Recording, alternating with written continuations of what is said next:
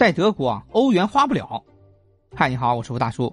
前两天刷到个视频，一个德国哥们儿从中国返回德国之后啊去弄个停车，一定要付现金，搞了半个小时都没搞定。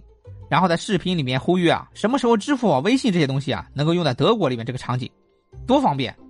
这就让我想起，当时我们在德国的时候啊，快捷支付正好是刚刚开始兴起的时候，我们呢也是带了很多现金，有方便的地方，也有不方便的地方。据拉美社柏林报道，美国有一家咨询公司发布了一项研究，德国啊现在是现金交易最多的欧洲国家，实体货币是百分之五十四的德国消费者首选的支付方式，而在其他被调查的国家里面啊，平均有百分之三十七的人选择这种支付手段。今天啊，我们来聊聊这个德国花欧元现金这个事儿。我们到达德国开始学习的时候。主办方给我们每人提供了四百欧元的现金，直接发给我们。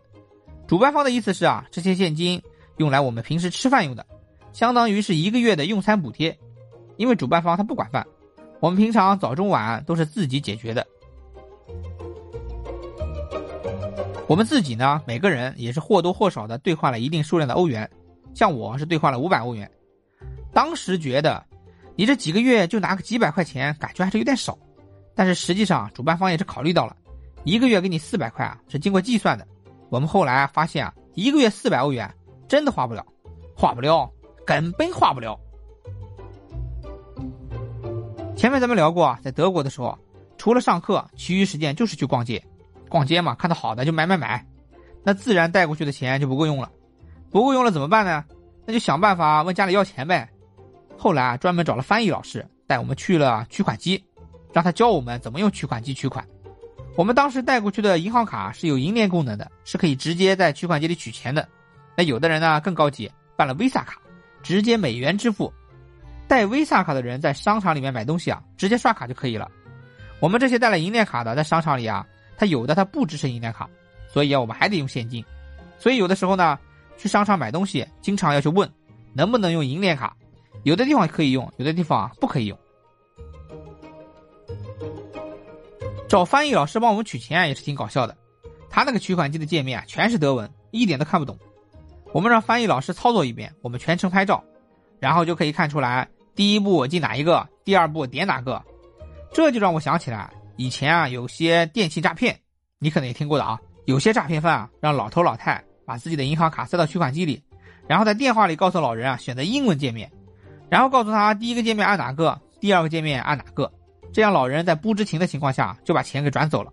我感觉我们去操作这个德文界面啊，也是同样的感觉。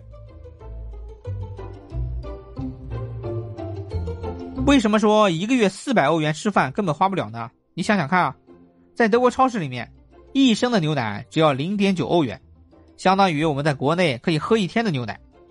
你只要花一块钱就可以搞定了。看来看去还是牛奶最便宜，其次啊就是啤酒最便宜。考虑到这个身体问题啊，我们当时还是拿牛奶来当饮料的，没敢拿啤酒天天喝。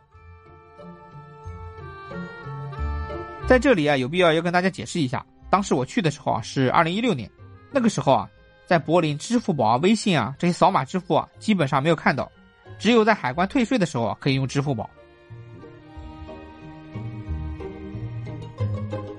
手里揣着几百块，几毛几毛的花，感觉啊又回到了九零年代。这种另类花钱的感觉也是挺好的。那下次呢，我们聊点别的，敬请期待。再见。